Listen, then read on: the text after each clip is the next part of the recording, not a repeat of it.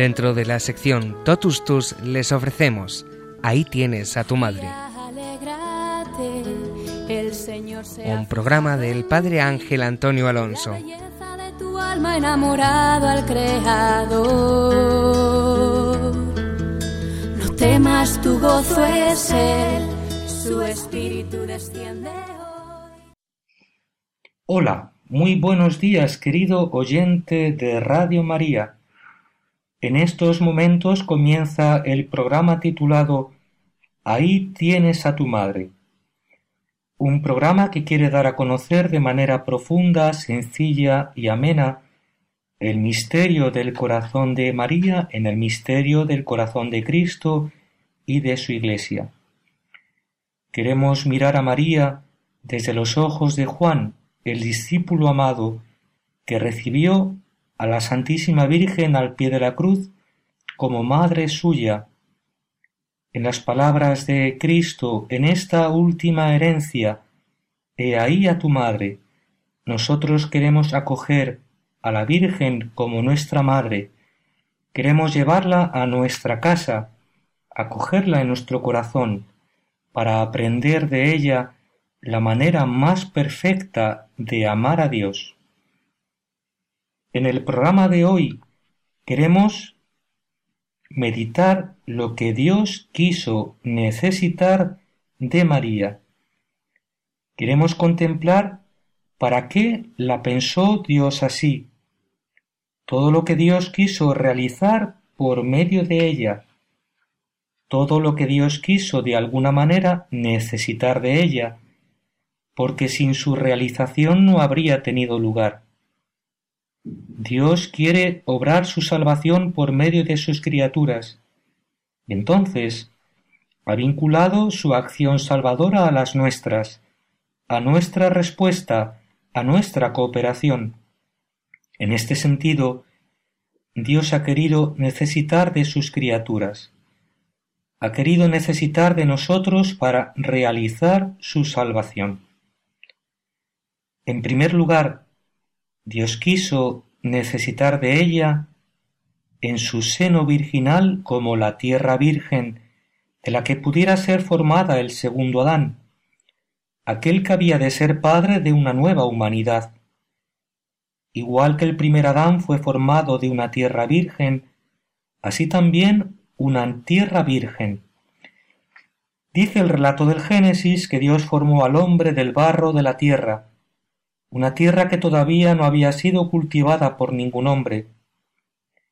Igual que Dios formó el primer Adán, el primer hombre, de una tierra virgen, así también ha querido formar a este segundo Adán, que vendría a ser el padre de una nueva humanidad, ha querido formarle de una nueva tierra virgen, que será el seno de María, sin intervención alguna de varón quiso necesitar del seno virginal de María como de esta tierra virgen. También Dios quiso necesitar de ella como digna morada para su Hijo, capaz de acoger a su Hijo en su entrada en el mundo.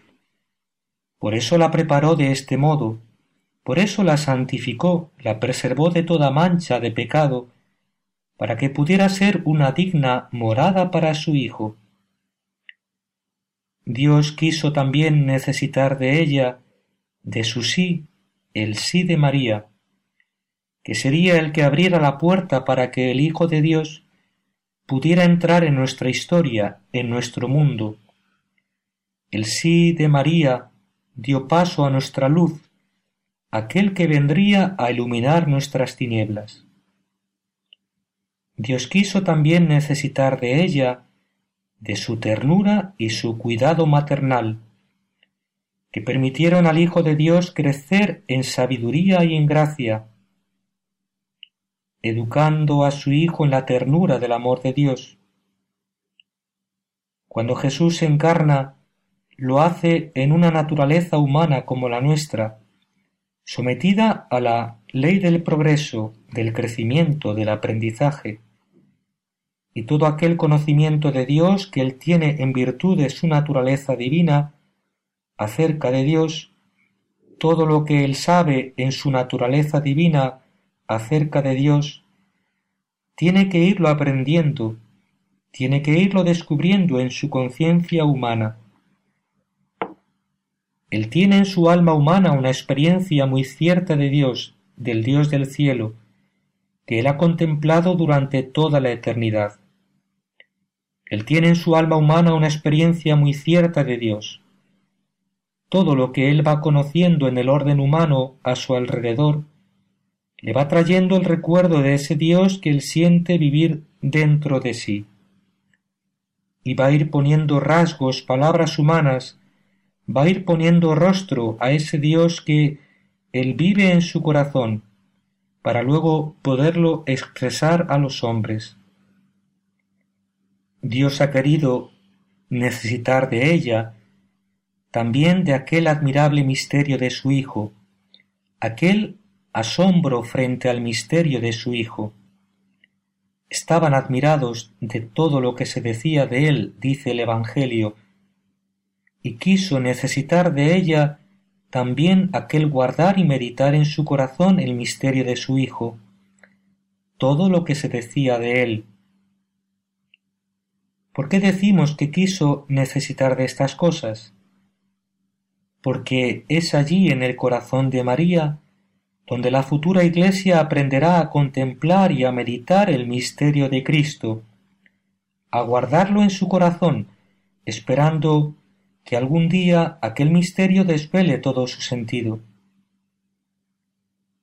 Hay entre los miembros de la Iglesia una profunda comunión, lo que la Iglesia llama la comunión de los santos. Hay un tesoro común de gracia que pertenece a todo el cuerpo de la Iglesia y del que dispone cada uno de los miembros de ese cuerpo que es la Iglesia. Ese tesoro común de gracia está integrado por los méritos las experiencias, el conocimiento que todos los santos de todos los tiempos han ido adquiriendo acerca del misterio de Cristo y de Dios. De tal manera que todo lo que un santo siente acerca de Dios, una su experiencia mística, por ejemplo, todo lo que un santo ha sentido y vivido acerca de la pasión, todas esas experiencias de los santos, como todos los méritos adquiridos a través de su trabajo y de su esfuerzo, todo eso entra a formar parte de un patrimonio común de gracia de la Iglesia, del cual luego podrán disponer todos los demás miembros de su cuerpo. De tal manera que la experiencia que un hombre tiene de Dios no es para sí, sino que es para toda la Iglesia de todos los tiempos. Por eso en lo que Dios da a sentir a los santos en su corazón acerca de su propio misterio, Dios se va desvelando así al corazón de su esposa, la Iglesia. Le va desvelando su propio misterio, a través de la experiencia de ese misterio que va haciendo cada uno de sus miembros. Lo mismo sucede con María. En el corazón de María la Iglesia ha aprendido a contemplar a Cristo a guardar en su corazón el misterio de Cristo, esperando que un día revele su misterio. La Iglesia ha aprendido a meditar en su corazón este misterio de María. Todo lo que un santo experimenta acerca de Cristo entra a formar parte de una memoria histórica. Eso queda en el corazón de la esposa de la Iglesia y queda ya para siempre de tal manera que todos los demás miembros de su cuerpo tendrán acceso a la gracia recibida por aquel santo. Lo mismo sucede con María. Aquí, en el corazón de María, la Iglesia aprendió a meditar, a contemplar el misterio de Cristo. Dios quiso necesitar de María en su canto de alabanza por todo lo que Dios había hecho por ella, porque Dios había puesto sus ojos en la humillación de su sierva, y por todas las obras grandes que Dios había hecho por ella. Allí, en el corazón de María, la Iglesia aprendió a cantar la gloria de Dios, aprendió a glorificar a Dios por sus dones, por sus gracias, por las grandes obras que había hecho por ella, y por la elección, por la gratuidad de aquella elección que Dios había hecho de ella. Con María, la Iglesia aprendió a cantar las grandezas de Dios, los dones, a reconocer la grandeza de Dios por sus dones. De hecho, si nos fijamos, la Iglesia de todos los tiempos continúa cantando la gloria de Dios con estas palabras de María. También Dios quiso necesitar de ella en su silencio y su consentimiento. El que nos había creado sin nosotros no nos salvaría sin nosotros, dice San Agustín. De tal manera que Dios nos hizo pasar de la nada al ser sin pedirnos permiso, pero no nos llevará al reino eterno de los cielos, no nos salvará sin esta cooperación de nuestra libertad, sin el consentimiento de nuestra libertad, de tal manera que nada ha querido realizar Dios en el orden de la salvación sin este consentimiento de su criatura. Es el consentimiento de la criatura lo que abre la puerta para que la gracia pueda penetrar y transformar nuestra naturaleza. Lo mismo sucede en el misterio redentor. El Hijo se ha entregado a sí mismo y ha realizado en sí toda la obra salvadora, pero aquella gracia obtenida por el Hijo no penetrará en el mundo sino es a través del sí de María, del consentimiento de María junto a la cruz de Jesús, por medio del alma de esta mujer, a la que Dios asoció a su Hijo en la cruz, su alma traspasada como la de su Hijo. A través del alma de esta mujer, Dios ha derramado toda su gracia en el mundo, por eso la Iglesia dice que ella es la mediadora de todas las gracias, como si toda la gracia, todo el caudal de gracia que Cristo ha adquirido para nosotros en la cruz, hubiera sido derramado en su alma, acogido en su alma, por su consentimiento, y luego derramado sobre el mundo a través de María. Recordemos aquella imagen de María que la representa junto a la cruz de Jesús, recogiendo en su cáliz la sangre que brota del costado de Cristo, y sólo desde aquel cáliz será derramada sobre el mundo. Es aquí, en la mediación de esta mujer, a la que ha asociado profundamente a su misterio redentor, para derramar toda su gracia sobre el mundo, donde se nos permite comprender también nuestra asociación a este misterio. María está junto a la cruz como figura y como primicia de la Iglesia. Esto es hermoso, porque nos ayuda a comprender también cómo es nuestra cooperación a la obra redentora. También Cristo quiere asociarnos a su sacrificio redentor, para que en nuestro cáliz, en nuestra alma, recojamos aquel amor que Él quiso derramar sobre el mundo, y ahora desde nosotros pueda efectivamente derramarse y llegar a sus criaturas, a las que Él nos ha dado. Ella tiene esta maternidad universal, y desde ella la gracia, toda la gracia que el mundo necesitaba para su salvación, se derrama sobre todas sus criaturas. Nuestra cooperación en la obra redentora tiene un margen un tanto más limitado. Pero es hermoso ver cómo el amor que Dios ha querido derramar sobre otros, primero lo derrama en nuestro corazón, para que desde nuestro corazón se derrame sobre el mundo. En esta mediación de las criaturas en la realización de sus obras, un misterio asombroso de la, de la humildad de Dios, un Dios que es humilde de verdad, que no quiso ser amado solo por sí mismo, sino que quiere compartir aquel amor con sus criaturas. Lo propio de un Dios celoso, egoísta, celoso de sí mismo, sería realizar sus obras él solo, no darnos parte alguna en aquellas obras, para que todas las criaturas sólo le pudieran tener a él. Sin embargo, el amor de Dios no es así. Dios ama a todos y quiere compartir ese amor de todos hacia todos. Eso será en el cielo. Habrá una comunión perfecta entre los santos. Dios lo será todo en todos, como dice San Pablo en la primera carta a los Corintios capítulo 12 versículo 6. Pero habrá un vínculo de caridad que nos una a todos en una comunión perfecta entre nosotros y con Dios. Si Dios derramase sus obras él solo, cada uno de nosotros le querría solo a él.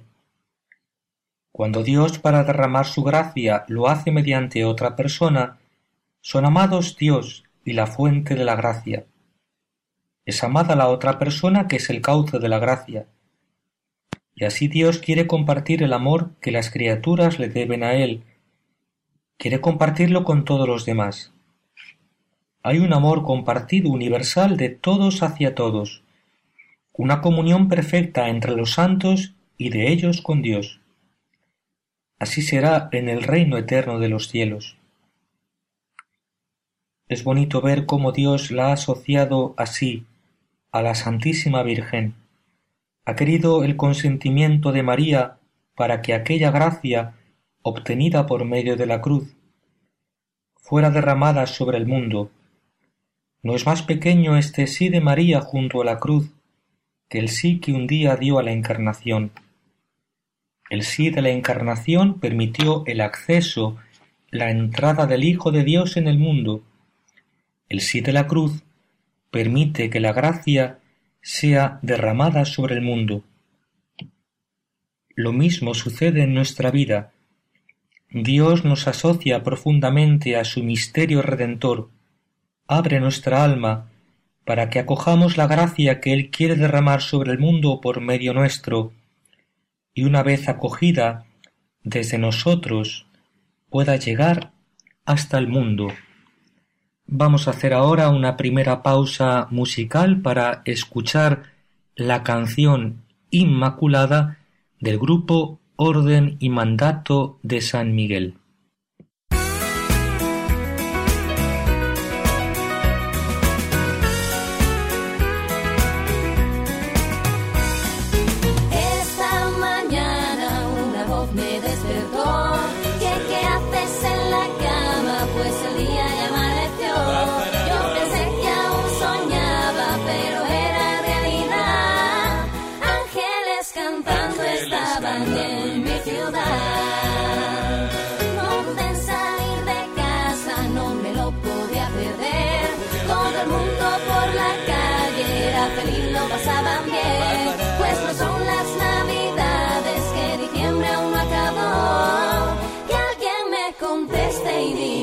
Celebramos hoy.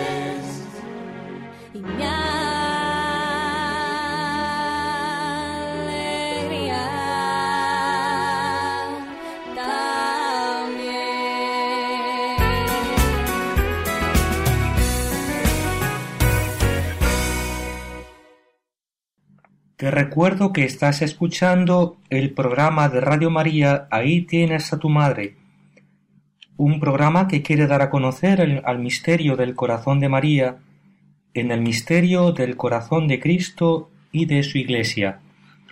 Si quieres contactar con nosotros para hacer alguna pregunta, dejar algún comentario o alguna sugestión, puedes hacerlo en el correo siguiente. Ahí tienes a tu madre arroba radiomaria.es. Te lo repito, ahí tienes a tu madre arroba radiomaria.es. En el programa de hoy nos hemos preguntado ¿qué quiso Dios necesitar de María, de su libertad?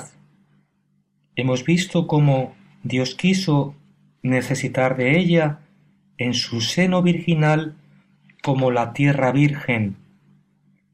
También quiso necesitar de ella, de su sí, el sí de María, de su ternura y de su cuidado maternal, del asombro frente al misterio de su Hijo, de su canto de alabanza. Y ahora vamos a contemplar cómo Dios ha querido también necesitar de ella en su intercesión en favor nuestro. Aquel no tienen vino de María en las bodas de Caná. Dios ha querido su intercesión, la mediación de María, para presentar ante Dios las necesidades del mundo y de todas sus criaturas que le habían sido dadas, a cuyo cuidado le habían sido dadas como hijas. Desde la cruz, Dios encomienda a María el cuidado maternal de sus hijos. Mujer, ahí tienes a tu hijo. Ha querido esta mediación universal de María, le ha encomendado el cuidado de sus criaturas, de tal manera que las necesidades de todas sus criaturas lleguen hasta el corazón de Dios a través de esta mediación de María, de esta intercesión de María en favor nuestro. Esto hace que nuestra súplica pueda llegar hasta Dios purificada, porque la súplica que brota de mi corazón ante una necesidad, en cualquier circunstancia, está manchada, preñada de toda la imperfección de mi corazón, de mi egoísmo, de mis intereses. Entonces María asume, hace suya esa súplica nuestra como Madre nuestra, hace suya la súplica de sus hijos y la lleva hasta el corazón de Dios. Pero ahora la súplica que lleva al corazón de Dios está purificada, porque brota de un alma limpia que no ha conocido el pecado. Dios ha querido que todas nuestras necesidades sean depositadas en el corazón de María, para que desde allí puedan llegar hasta Dios transformadas en la súplica de la Madre, en una súplica perfecta, sin mancha, sin interés alguno, y así llegar purificada al corazón de Dios. La asistencia eterna de María se expresa en aquellas palabras de las bodas de Caná, no tienen vino. María presenta a Dios las necesidades de todas sus criaturas. En concreto, en aquel texto de las bodas de Caná, el vino representa la abundancia de la salvación. Lo que María le dice a Jesús es, mira, les falta la salvación. Es lo que María le dice a Dios Padre y a su Hijo en el cielo. Presenta ante las miradas del Padre y del Hijo un mundo que está falto de salvación. Dios ha querido esta mediación de María para derramar su gracia sobre el mundo, para que nuestra súplica llegue hasta el corazón de Dios y que Él derrame su gracia sobre el mundo. ¿Qué ha necesitado Dios de la Santísima Virgen? Nos preguntamos en este programa. Dios ha querido también de ella aquella presencia suya junto a la cruz como esposa, como una ayuda adecuada para su Hijo. Esto también es muy hermoso. Dios no quiere dejar solo a su Hijo en la realización de la obra redentora. Le dio una ayuda adecuada. Dio una criatura a la que él asoció como esposa al misterio redentor de su Hijo. como una ayuda adecuada para su Hijo, de tal manera que no quiso Dios realizar la redención solo, sino que quiso la cooperación de sus criaturas. Hemos visto como antes veíamos cómo la gracia de Dios llegase a nuestra naturaleza y la transformase. Dios quiso necesitar de nuestro consentimiento, de nuestro sí que fue dado por María en representación de toda la humanidad, que fue dado por María en la cruz, y que ahora lo tenemos que dar nosotros en cada una de nuestras vidas. Pero ahora estamos hablando de otra cosa distinta. Ahora hablamos no sólo de acoger la gracia que Jesús derrama desde la cruz y que necesita mi consentimiento. Ahora hablamos de nuestra cooperación activa al misterio redentor, de ayudar a Cristo a salvar al mundo en la cruz, de adentrarnos en el misterio de la cruz para compartir con Él sus padecimientos, y así ayudar a Cristo en la realización de la obra redentora. María pudo ser una ayuda adecuada para su Hijo, porque su alma estaba limpia, no conoció el pecado. Por eso pudo ser asociada a lo más íntimo del misterio redentor, sentir en su corazón todo el dolor que Dios sentía frente al pecado del mundo, al desastre de este mundo como consecuencia del pecado su alma limpia, que no había conocido el pecado, pudo asociarse a la de su Hijo para sentir en ella aquello que sentía el Hijo, un solo corazón y una sola alma.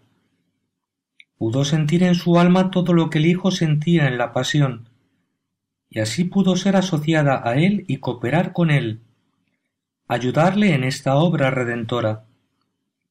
Lo mismo sucede en nuestras vidas en la medida en que purificamos nuestro corazón, podemos ser asociados al misterio redentor, sentir en nosotros todo aquello que el corazón de Dios siente frente a la humanidad que yace en poder del maligno, esclava del pecado, abocada a la corrupción, y así compartir con él los padecimientos y cooperar a su obra redentora.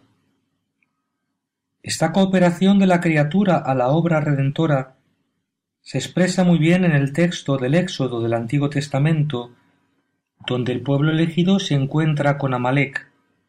Lo podemos encontrar en Éxodo capítulo 17, versículos del 8 al 16.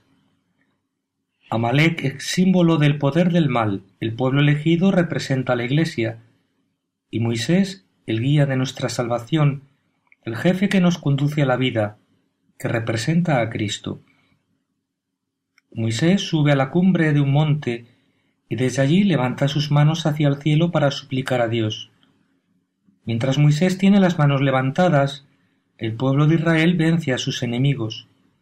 Pero cuando a Moisés se le cansan los brazos, cuando sus brazos decaen, es Amalek, es el poder del mal, el que vence a su pueblo. De tal manera que a Aarón y Hur, que habían subido con Moisés a la cumbre de aquel monte, tuvieron que sostener los brazos de Moisés, y así él pudo perseverar en su oración, y el pueblo de Israel acabó venciendo a sus enemigos. Aarón y Hur representan a la Iglesia, representan a María, que persevera junto a la cruz de Jesús y que sostiene la ayuda a Cristo para consumar su salvación sobre el mundo. Sostiene el sacrificio de Cristo con su propia oración, con su propio sacrificio, asociándolos a los de Cristo en la cruz. La Iglesia estaba allí, junto a la cruz, para asociarse al sacrificio del Hijo, para ayudar al Hijo en la obra redentora, para sostener de alguna manera con su amor, con su consuelo, la entrega del Hijo. En Getsemaní, el ángel de Getsemaní que consuela a Jesús y que le fortalece de cara a la pasión, representa el consuelo de Dios Padre, que por medio de su Espíritu le hizo sentir su amor. El Espíritu como un ángel del cielo, un mensajero celeste, que, ya que, que en aquella noche de agonía le hizo sentir a Jesús el amor del Padre desde el cielo. Y eso consoló, confortó su corazón y le ayudó a perseverar en su pasión. Pero la Iglesia en el ángel de Getsemaní se ha reconocido también a sí misma. Todas las almas fieles enamoradas de Cristo hubieran deseado perseverar con Cristo en la oración, en aquella noche, y consolarle con su amor. También de alguna manera misteriosa, las criaturas son capaces de consolar, de confortar el corazón de este Hijo que se entrega en la cruz por amor nuestro, y de sostenerle en su pasión salvadora en favor nuestro. Compartirla con él y sostenerle, acompañarle y ayudarle en su pasión. María, que de este modo es asociada como esposa, es asociada a lo más íntimo de la obra redentora, de tal manera que lo propio del amor esponsal es que todos es que todo es compartido entre el esposo y la esposa. Todo es compartido. Hay un solo corazón y una sola alma. Vienen a ser dos en una sola carne, el esposo y la esposa, de tal manera que todo lo tuyo es mío y todo lo mío es tuyo. Eso es lo que sucede en la cruz entre María y su Hijo. Es lo que sucede entre la esposa, que es la Iglesia, y Cristo, que es el esposo. Y por tanto, entre Jesús crucificado y cada una de nuestras almas.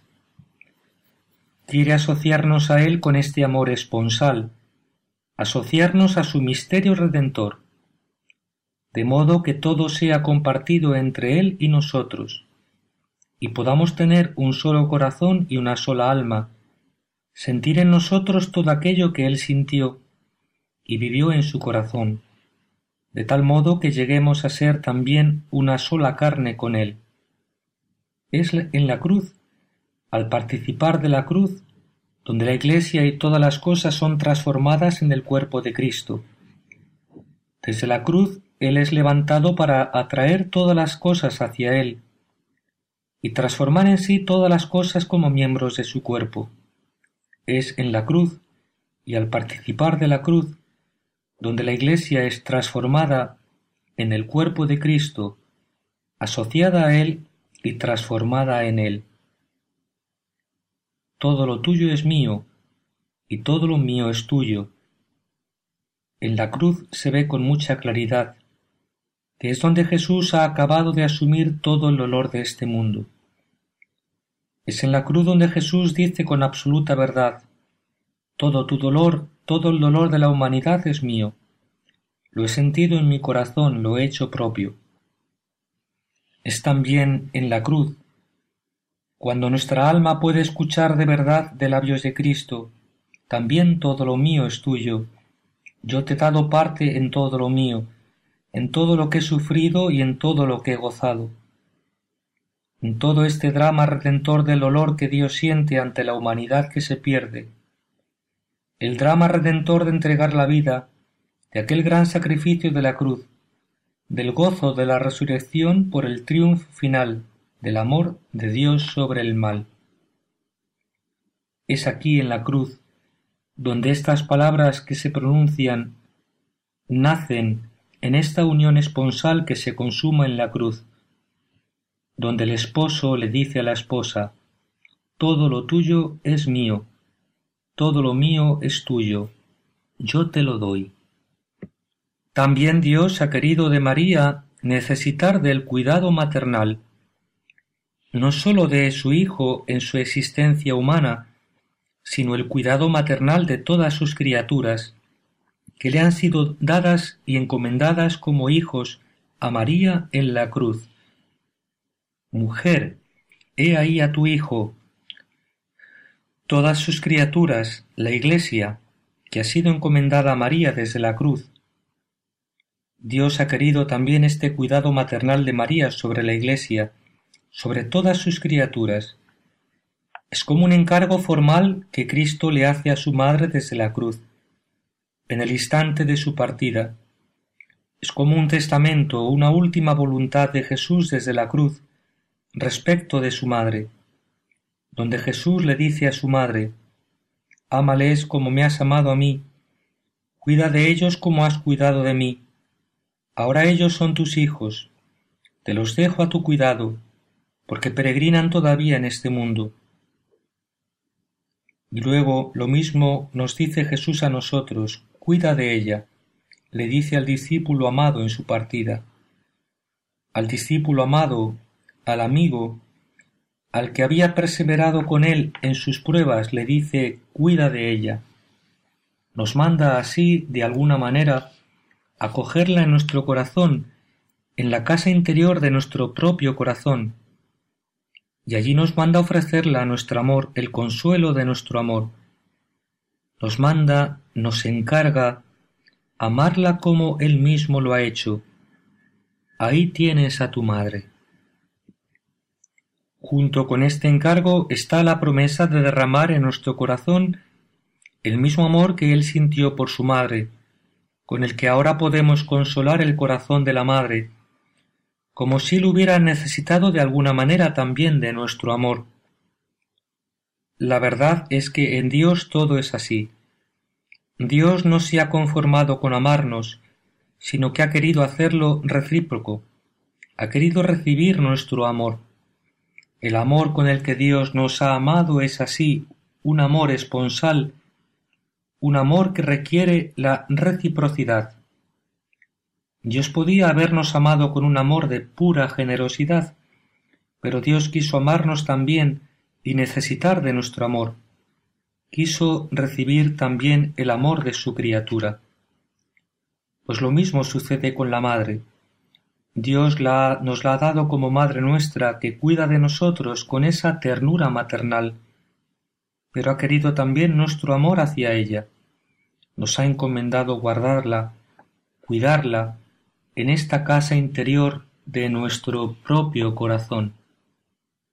Vamos ahora a hacer una segunda pausa musical para escuchar la canción Quiero decir que sí.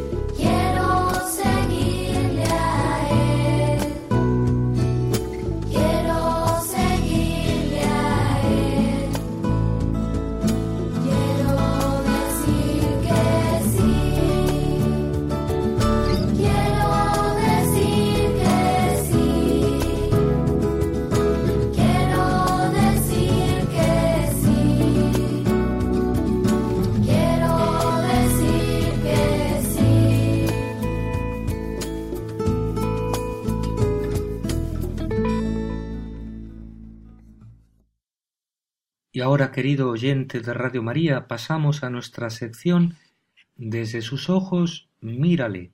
Desde sus ojos mírale.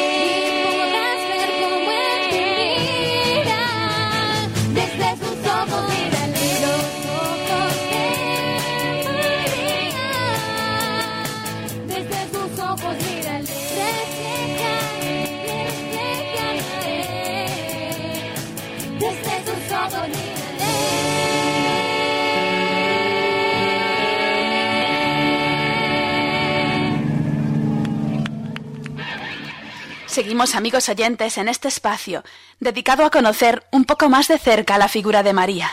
Ahí tienes a tu madre. Hoy nos estamos acercando a la figura de María en el Antiguo Testamento.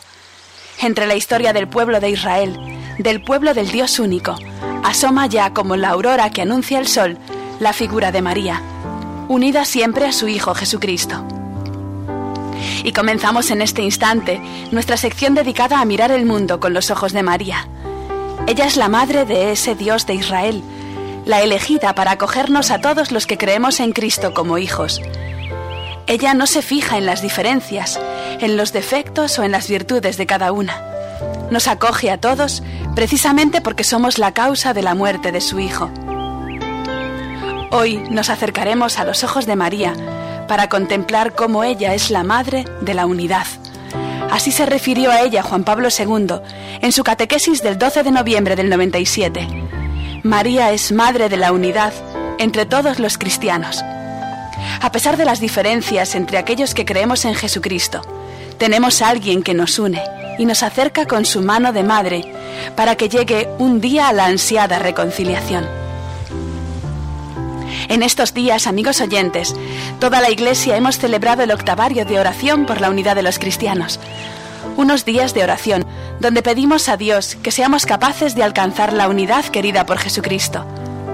Por eso hoy contemplamos la mirada de María como una mirada ecuménica, pues María nos mira a todos por igual, con los mismos ojos de madre, con el mismo amor de madre porque sabe que todos los cristianos, los que recibimos el bautismo, quedamos unidos a su Hijo Jesucristo y somos en verdad hijos suyos, hermanos de Jesucristo, el Hijo de Dios nacido de María. La mirada de María, amigos oyentes, es ecuménica, pues desea ver a todos sus hijos unidos. María sufre por las diferencias entre los cristianos, sus hijos, e intercede continuamente por nosotros, para que tengamos el valor de romper las barreras que nos dividen, de limar las diferencias que nos lastiman. María, amigos oyentes, desea la unidad entre sus hijos. Como toda madre, sufre cuando los niños se pelean. No hay razón suficiente que justifique que dos hermanos se peleen, se rechacen mutuamente. No es nunca voluntad de Dios la división dentro de su familia, entre sus propios hijos. Este año, amigos oyentes, la Iglesia como Madre nos invita a reflexionar durante este octavario de oración por la unidad de los cristianos sobre una pregunta que San Pablo les hace a los cristianos de Corinto, que se habían enfrentado entre ellos. ¿Acaso está dividido Cristo? No nos cabe duda de que la respuesta es no. Cristo no está dividido. Pero ¿podemos decir lo mismo de los cristianos? ¿Podemos decir lo mismo de la Iglesia, que es el cuerpo místico de Cristo? ¿Podemos decir lo mismo de nuestra parroquia, de nuestro barrio, de nuestra propia familia? ¿Está dividido Cristo? No, pero sí los bautizados en Cristo. Y María, Madre de todos los cristianos, sufre por ello. Ella mira con dolor las divisiones de los cristianos que profesamos diferentes credos, las divisiones dentro de las comunidades cristianas, las divisiones en las familias. María escucha las palabras de su hijo antes de morir. En su oración en el huerto de Getsemaní, pedía al Padre entre sudor de sangre, que todos sean uno.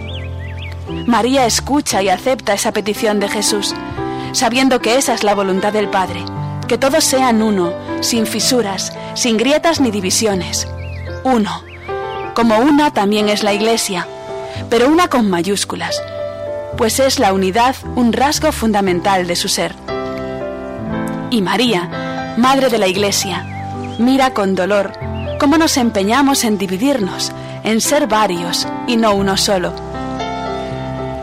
Ella desde el principio, nos cuenta el libro de los Hechos de los Apóstoles, fue el centro en torno al que se reunían los apóstoles cuando Jesús ya no estaba con ellos físicamente. La iglesia naciente encuentra en María una madre, una fuente de unión, de unidad. Alrededor suya se fortalece la fe de los discípulos, la unión entre ellos y la oración, tan importante en esos momentos de desconcierto. Con María los primeros cristianos se unieron en la espera del Espíritu Santo. Probablemente los apóstoles todavía no entendían lo que estaba pasando. No se ponían de acuerdo en qué había que hacer o qué tenían que esperar. Pensaban diferente, pero María les unía. María les ayudaba a permanecer juntos y juntos en oración. María, amigos oyentes, es madre de la Iglesia, la Iglesia católica a la que nosotros pertenecemos, pero también es madre de todos los hombres, en especial de aquellos que han recibido el bautismo, sea en la Iglesia que sea, anglicanos, ortodoxos, luteranos. María es madre de los cristianos, que por una u otra razón se han separado de la Iglesia católica. Todos la contemplamos como Madre del Señor Jesús y Madre nuestra, tal como lo dijo Jesús desde la cruz. Por eso ha de ser el amor a María un lazo fuerte entre los cristianos, sea cual sea la iglesia a la que pertenezcan, pues nunca una madre puede ser causa de división entre sus hijos. Desde los ojos de María contemplamos hoy la unidad querida por Dios entre todos los cristianos. María es madre de todos los hombres y no le gusta vernos divididos, pues tampoco en Cristo, su Hijo, hay división. Muchas comunidades protestantes, nos explicaba Juan Pablo II en una de sus catequesis, se opusieron en su día al, culto a la Virgen María y a la doctrina de la Iglesia Católica sobre ella, creyendo que ese culto competía con el honor que se debía solamente a Cristo su Hijo. Mas la paciencia de una madre es infinita, y pasados varios siglos nos encontramos con la feliz realidad de que los que profesaban esas doctrinas están cada vez más abiertos a la doctrina católica. Y es que el mismo diablo es el que siembra la cizaña en el campo de Dios, el que siembra la división. Él se aprovecha de las situaciones, de los errores de los hombres, para crear división. Tal vez les sorprenda saber el mismo Lutero, el iniciador de la Reforma Protestante, expresa en sus escritos su amor, su veneración a la Virgen María la resalta como el modelo de todas las virtudes, predica la santidad excelsa de la Madre de Dios e incluso afirma en alguna ocasión el privilegio de su Inmaculada Concepción y de su virginidad perpetua. Y sin embargo, amigos oyentes, María fue en su día un motivo de enfrentamiento entre sus hijos. Cuánto dolor, cuántas lágrimas no habrán brotado de sus purísimos ojos ante tal situación los cristianos divididos en su forma de pensar sobre su madre, en el lugar que le quieren otorgar en la historia de la salvación. También en esas circunstancias, la mirada de María es una mirada de madre, de madre universal, que desea acoger bajo su amparo a todos los hombres. Pasan los siglos y María nos recuerda en Fátima un medio de luchar por la conversión de los hombres, por la paz, el rezo del Santo Rosario. Pasan los siglos y en Fátima la Virgen muestra su dolor por las ofensas que su inmaculado corazón recibe de parte de los hombres, por aquellos que niegan su inmaculada concepción, por los que se oponen al dogma de su virginidad perpetua, por los que rechazan su maternidad, por los que propagan el desprecio a la Madre Inmaculada y por los que ultrajan sus sagradas imágenes por todos ellos, María pide a Sor Lucía en 1925 un acto de reparación. María pide actos de amor a su corazón de madre, rodeado de espinas que hacen sufrir infinitamente a su Hijo Jesús. Desde los ojos de María, amigos oyentes, queremos hoy contemplar a la Iglesia como una sola familia la mirada de María es una mirada ecuménica, que desea la unidad, que desea la plena unión entre todos los que seguimos a Jesucristo, pero que sabe sufrir y trabajar por la reconciliación donde ya se han producido las grietas. Y Juan Pablo II, en su catequesis sobre María, Madre de la Unidad, en 1997, nos invita a hacer como la primera comunidad, que alrededor de María unían sus corazones y consolidaban su oración. Con palabras de Juan Pablo II pedimos hoy a María, Madre de la Unidad, que dirija su mirada sobre los cristianos de todo el mundo y nos enseñe el camino de la paz y la reconciliación. A la Virgen Santa se dirigen incesantemente nuestras súplicas, para que así como sostuvo en los comienzos el camino de la comunidad cristiana, unida en la oración y el anuncio del Evangelio, del mismo modo obtenga hoy con su intercesión la reconciliación y la comunión plena entre los creyentes en Cristo. Así terminamos, amigos oyentes, este espacio dedicado a mirar el mundo con los ojos de María, pidiendo a la Madre de la Unidad que mire a todos sus hijos cristianos con compasión y no nos deje nunca, pues solo unidos a María, la Madre de Jesús, recibiremos el Espíritu Santo que necesitamos para que todos seamos un solo rebaño, con un solo pastor. María, Madre de la Unidad, ruega por nosotros. Desde sus ojos mírale.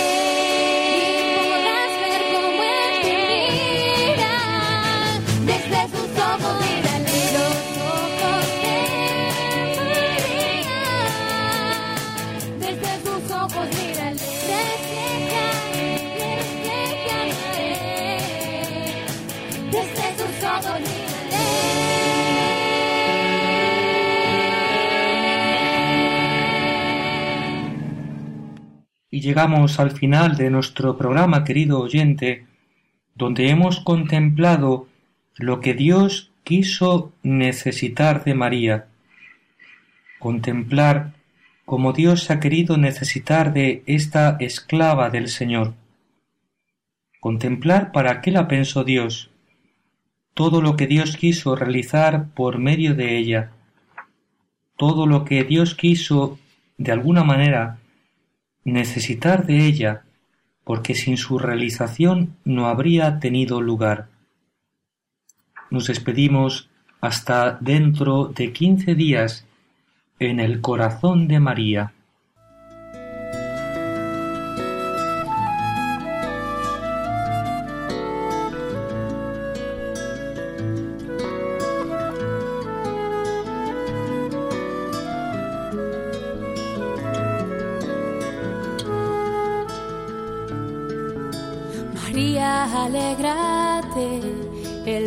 Se ha fijado en ti, la belleza de tu alma enamorado al Creador.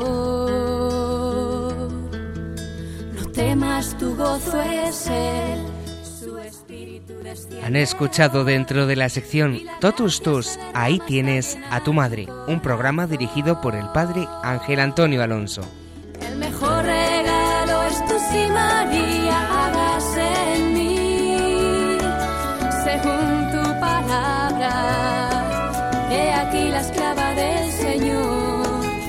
Mejor